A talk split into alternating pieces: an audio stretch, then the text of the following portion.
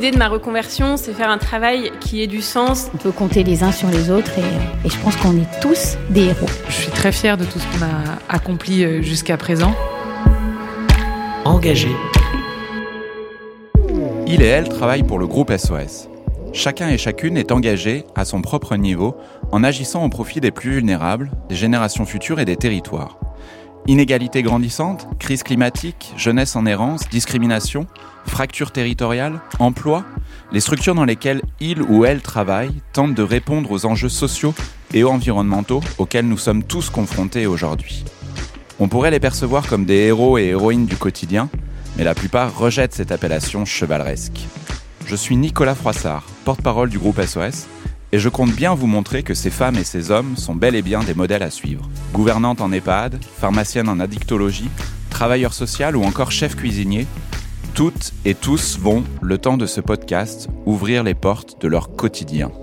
Alors concrètement, ça ressemble à quoi une journée dans une association? Quelles sont les qualités requises? Quels écueils faut-il éviter? Comment affronter les moments de doute? Toutes ces questions, et bien d'autres encore, trouveront leurs réponses dans ce podcast qui tend le micro à celles et ceux que l'on n'entend pas.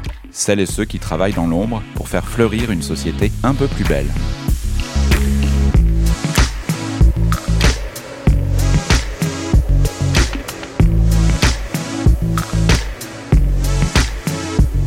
Après plusieurs années de travail en EHPAD, Amélie dirige aujourd'hui le Paris Solidaire, une association créatrice de liens entre jeunes et seniors. En ce moment, ces journées s'articulent autour d'un tout nouveau projet, les habitats inclusifs. Je pourrais vous la présenter davantage, mais c'est elle qui le fait le mieux. Je m'appelle Amélie Decouche, euh, je suis donc directrice de l'association Le Paris Solidaire du groupe SOS Senior euh, qui fait de la cohabitation entre des jeunes étudiants ou euh, jeunes professionnels avec des personnes âgées qui vivent à domicile. Le secteur senior, donc, euh, qui fait partie du groupe SOS, effectivement, sur, euh, sur l'accompagnement du, du, grand âge et donc des questions intergénérationnelles. mais on va y revenir dans, dans quelques instants. Est-ce que tu peux nous dire ce que tu faisais peut-être avant, avant d'exercer ce métier? Oui, euh, alors moi j'ai commencé à travailler dans le milieu de la banque, donc très différent, sur de la gestion projet en banque. J'ai fait ça pendant 5-6 ans et euh, ensuite j'ai repris des études pour me réorienter vers le secteur médico-social, donc euh, en faisant un master de direction des établissements de santé. Et j'ai travaillé en EHPAD pendant plusieurs années ensuite, jusqu'à euh, arriver au Paris Solidaire. Quel a été l'élément déclencheur qui t'a fait arriver au Paris Solidaire, mais peut-être avant, qui t'a fait finalement évoluer et partir de la banque? Oui, donc euh, la reconversion, c'était un élément déclencheur, euh, oui et non, parce qu'en fait, j'y pensais déjà depuis plusieurs années. Euh, même directement après mes études, j'avais envie de travailler avec les personnes âgées, mais je ne l'ai pas vraiment fait parce que euh, j'ai suivi un peu le cursus euh, normal. j'ai fait une école de commerce et après, en fait, la, la voie, on va dire, royale après, c'était travailler dans la finance ou dans, voilà, donc dans la banque. Moi, je suis partie en banque. Pourquoi tu avais cette envie de travailler avec des personnes âgées? Est-ce que, est -ce que tu que... sais pourquoi d'ailleurs? Ou pas Oui, je, enfin, je sais pourquoi, parce que j'ai toujours eu ce lien avec les personnes âgées euh, depuis petite. C'est vrai que c'est euh, une génération que, avec qui j'aime bien être. Je me dis qu'il y a beaucoup de transmission à avoir de, de ces personnes qui ont déjà euh, quasiment tout vécu. Dans, et nous, dans le cadre familial au départ ou ça s'est fait Plutôt dans le cadre familial ouais. et, euh, et élargi en fait, c'est-à-dire amis des grands-parents, amis des parents ou, ou autres voisins dans la rue.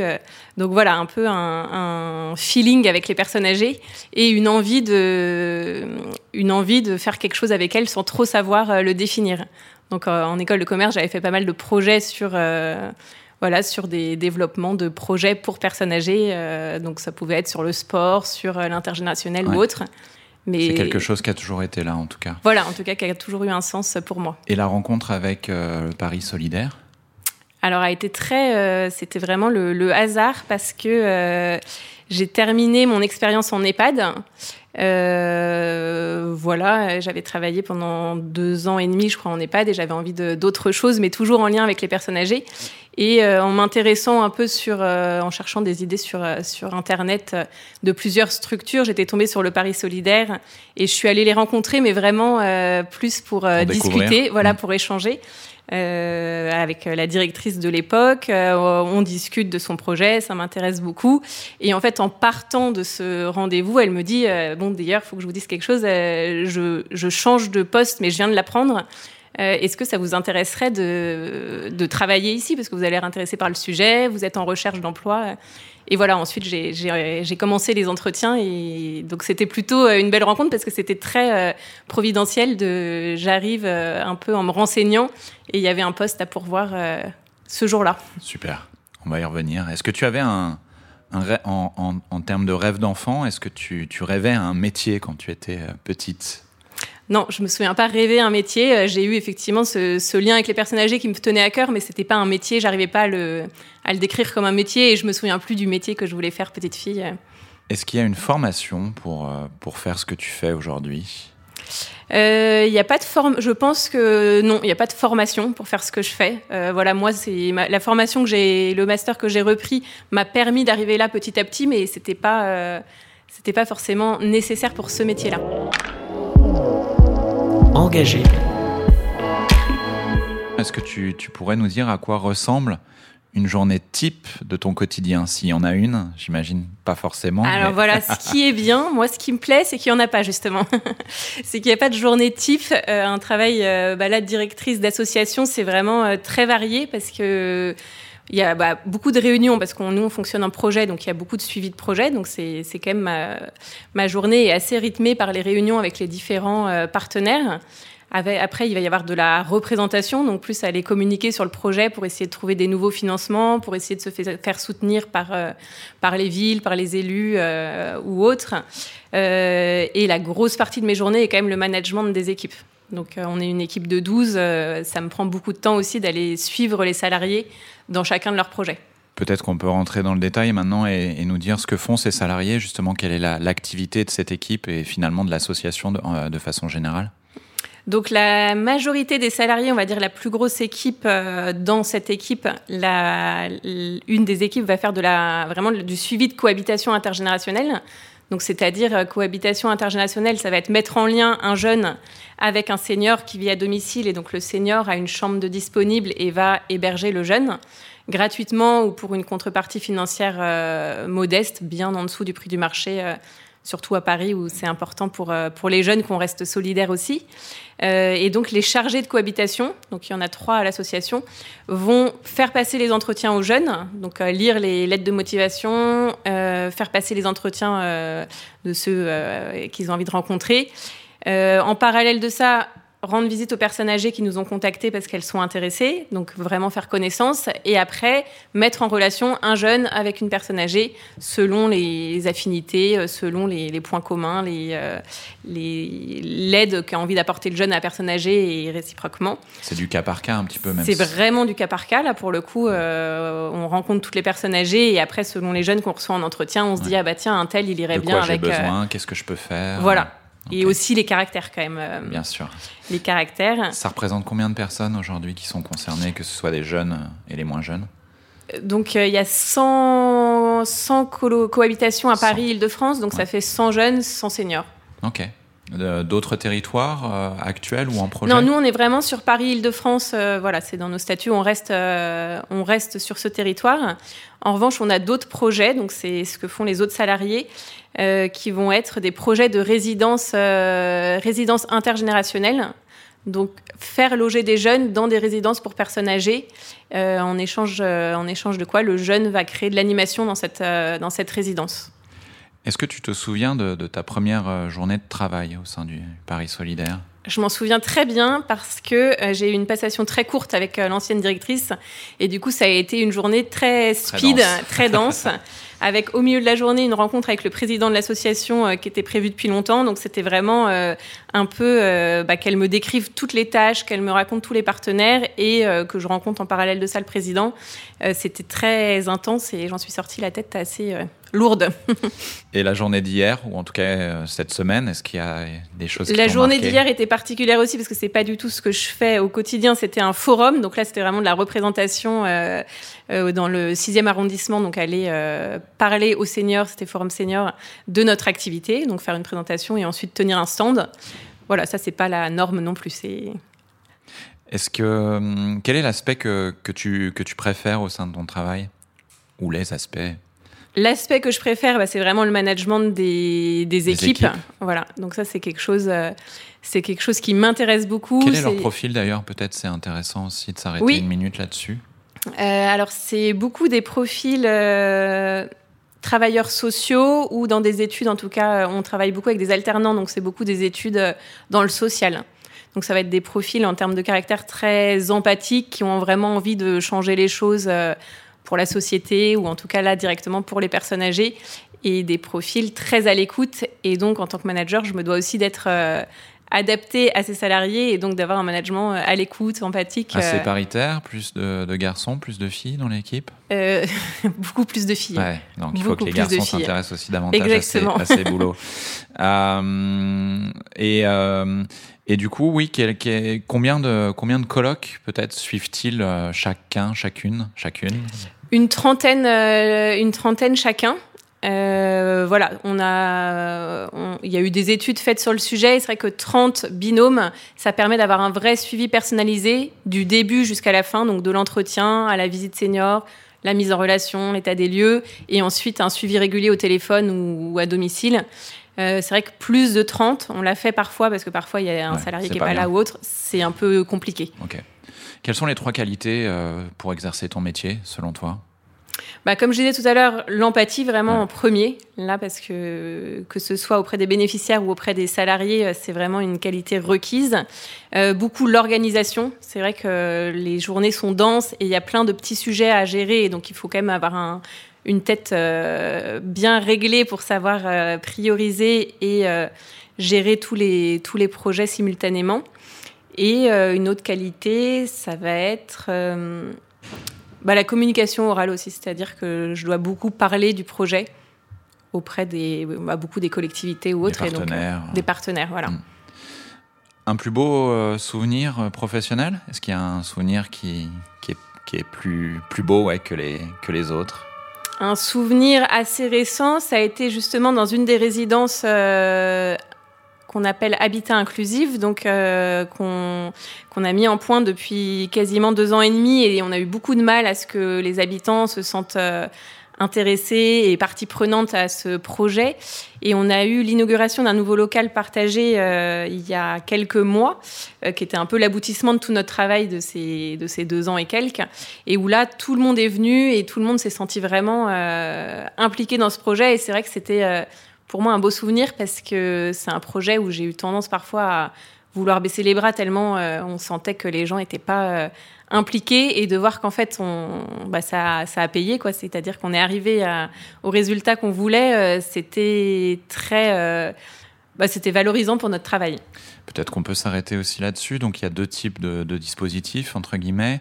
Il y a la personne âgée qui, euh, qui peut-être se sent seule, qui a envie effectivement d'avoir euh, un peu de, de- de compagnie. Euh, Donc là, elle euh, met à disposition au loup, en tout cas, c'est ce que tu disais, un tarif vraiment très, très intéressant, euh, une chambre au sein de son appartement ou de sa maison, par exemple.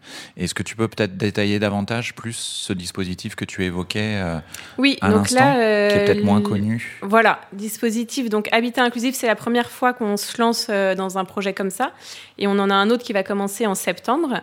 Euh, c'est à la demande d'un bailleur social. Donc, c'est une résidence qui n'est pas pour personnes âgées. hein, c'est un immeuble social euh, lambda.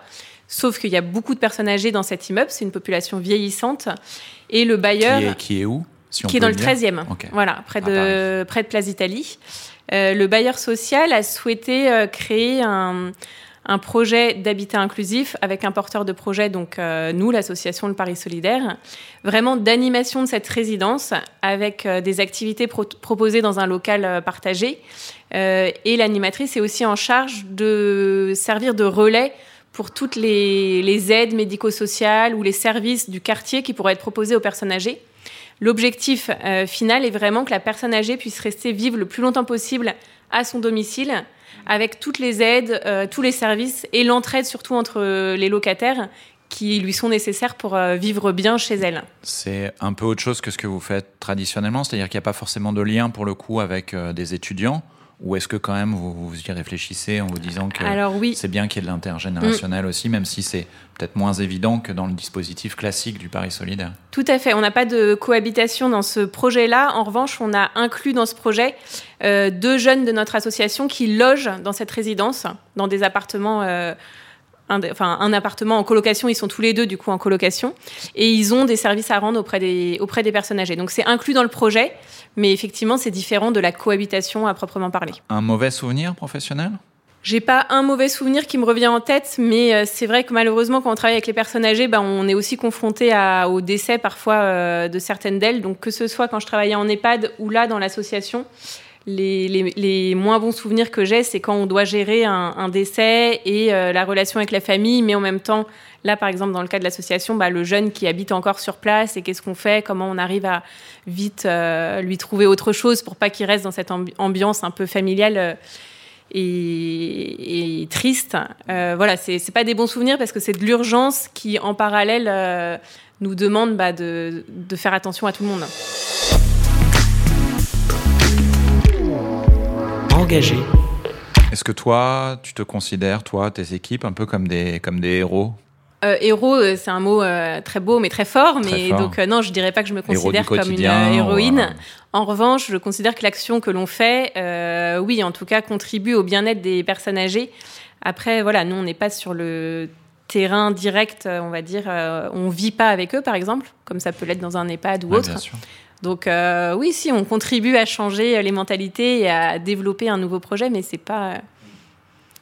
euh, Et quel regard porte ton entourage, ta famille, euh, tes amis, tes proches, en tout cas sur, sur le travail que, que tu fais? Euh, bah, pour le coup, un super regard, parce que je pense que pour beaucoup qui font des métiers C'est peut-être eux qui te Voilà, considèrent exactement. comme une héroïne, du coup. Non, mais c'est vrai que bah il y a quand même beaucoup de personnes qui font des métiers pour travailler, mais qui sont pas forcément passionnants. Euh, J'ai beaucoup de gens dans mon entourage, en tout cas, qui trouvent le projet super chouette et du coup qui envient un peu le fait de faire un métier qui ait du sens et euh, voilà, qui est aussi des, gros challenges parce qu'il y, a- beaucoup à faire dans ce domaine-là. On va se projeter un peu vers, euh, le futur, mais avant ça, peut-être revenir un peu justement sur le sens que tu donnes à ton travail, même si tu en parlais un peu. Comment, si tu devais résumer ça, euh, le, sens ouais, que tu donnes à, ce que tu fais au quotidien? Bah, c'était vraiment toute l'idée de ma reconversion, c'est faire un travail qui ait du sens et euh, voilà qui soit vraiment au cœur de l'humain. Donc là, c'est les personnes âgées, mais c'est aussi du coup les étudiants. Alors c'est voilà, c'était le, hasard qui voulait que euh, je travaille dans, dans ce domaine qui allie la solidarité pour les jeunes et pour les personnes âgées. Euh, mais voilà, c'est recréer du lien social, c'est euh, trouver aussi euh, des projets innovants pour le bien vieillir. Donc voilà, pour moi, c'est vraiment important d'être aussi dans, l'actualité. Enfin, c'est des sujets qui sont actuels. Tu as beaucoup parlé de changer le regard. Est-ce que ça fait partie de, ta mission, tu penses, la mission de ton association, d'influencer la société dans laquelle on vit Et de quelle manière? Oui, euh, changer le, re- quand je disais changer le regard, c'est vrai que beaucoup de personnes pensent qu'une personne âgée, voilà, elle vit chez elle et que quand ça commence à ne plus aller, elle part en maison de retraite. C'est un peu le schéma euh, courant. Et puis on a Euh, l'habitude de dire euh, malheureusement qu'elles sont un peu invisibles, les personnes âgées. On- invisible, on veut pas les voir, en tout cas, notre inutile. société euh, voilà, ne donc veut c'est pas vrai forcément que les voir. Mm.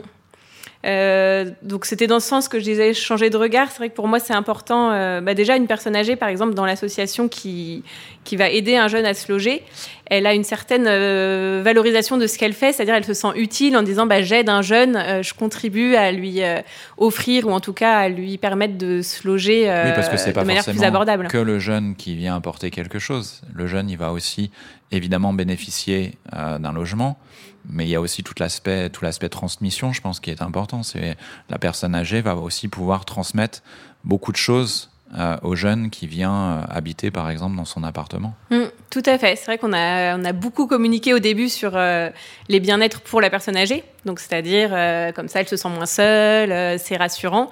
Et on se rend compte qu'en fait, la personne âgée peut aussi apporter quelque chose en logeant un jeune et du coup en se sentant utile socialement et en redevenant bah, partie prenante de, de sa vie et active dans la société. Et moi je fais quelque chose de, de bien pour les jeunes et du coup j'ai plein d'échanges et donc il m'invite à j'en sais rien à une conférence et donc je vais avec lui à la conférence sur euh, tel sujet et du coup je me re-implante dans mon quartier dans ma dans la société. Donc c'est oui, c'est très important Comment tu, imagines l'évolution de, ce métier, de ton métier dans, dans 10 ans? Est-ce que, le Paris solidaire va, selon toi, beaucoup se développer? Est-ce qu'il va y avoir d'autres Paris solidaires euh, ailleurs? Est-ce qu'il y en a déjà euh, ailleurs, peut-être déjà? Alors, il n'y a pas d'autres paris solidaires. En revanche, il y a des associations qui font la même chose, euh, oui, dans quasiment toutes les villes de France. Donc, il y a un, un, gros réseau qui s'est développé autour de la cohabitation intergénérationnelle je pense pas que ça va se développer, euh, que ça va exploser. En fait, les personnes âgées, elles ont quand même du mal à passer le, pas. Et euh, il y a beaucoup de freins qui font que c'est difficile pour elles d'accueillir un jeune euh, chez elles, de perdre son indépendance, de perdre ses habitudes. Elles ont un peu peur de la jeunesse. Est-ce qu'elles perdent de l'indépendance ou est-ce qu'elles en gagnent justement? Bah, au final, elles en gagnent, mais ça, euh, elles le comprennent que quand elles ont passé le, pas. Voilà. Donc en fait, tous les, tous les seniors qui sont dans notre dispositif restent en général, ils, voilà, ils restent les années d'après. Et ils en parlent peut-être aussi. Et ils en euh, parlent, mais avoir des nouveaux seniors, c'est quand même euh, une grosse difficulté. Mais je pense que ce qui va se développer, c'est vraiment les, les, autres projets autour de l'intergénérationnel, donc où il n'y aura pas le frein de la cohabitation. Donc la cohabitation, ça va quand même se développer, mais pas voilà, tous les seniors peuvent pas faire ça, c'est quand même quelque chose d'assez particulier.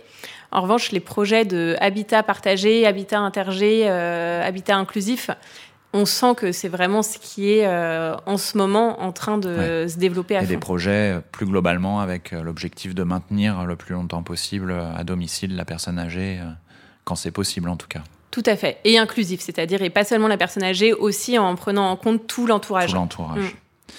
Est-ce que tu t'imagines aujourd'hui faire un autre métier Revenir dans la banque? Pas du tout. un autre métier peut-être dans l'associatif, dans... mais en tout cas revenir dans la banque, non, non, là je, je, suis sûre de mon choix et euh, je suis contente de l'avoir fait. Et l'envie de, continuer avec ce public ou tu, euh, puisque effectivement tu l'as tu l'as dit, hein, cette question de de l'accompagnement, en tout cas du lien avec les personnes âgées, euh, est, présent euh, depuis longtemps dans ton parcours. Est-ce que du coup, euh, quand tu te projettes un peu, il y a, cette volonté de continuer à travailler sur, ce sujet, ou tu te dis qu'à un moment donné, ça pourrait être aussi d'autres publics, d'autres personnes, d'autres populations? Non, vraiment une volonté de continuer à travailler pour ce public-là. Après, avec peut-être d'autres projets qui pourrait être, euh, j'en sais rien, le lien avec les crèches, euh, enfin plein d'autres choses, euh, mais toujours avec les personnes âgées. Oui.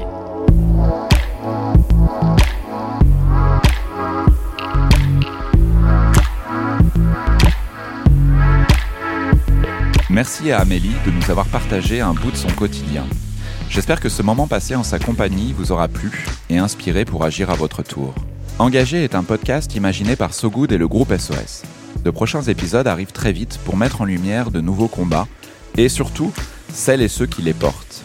Il suffit de prendre le temps de les écouter, sans parler à leur place, pour se rendre compte que certaines et certains portent des actions et des solutions viables pour faire tenir le vivre ensemble. Et au groupe SOS, il y aura toujours de la place pour celui ou celle qui veut s'engager dans ces métiers du social.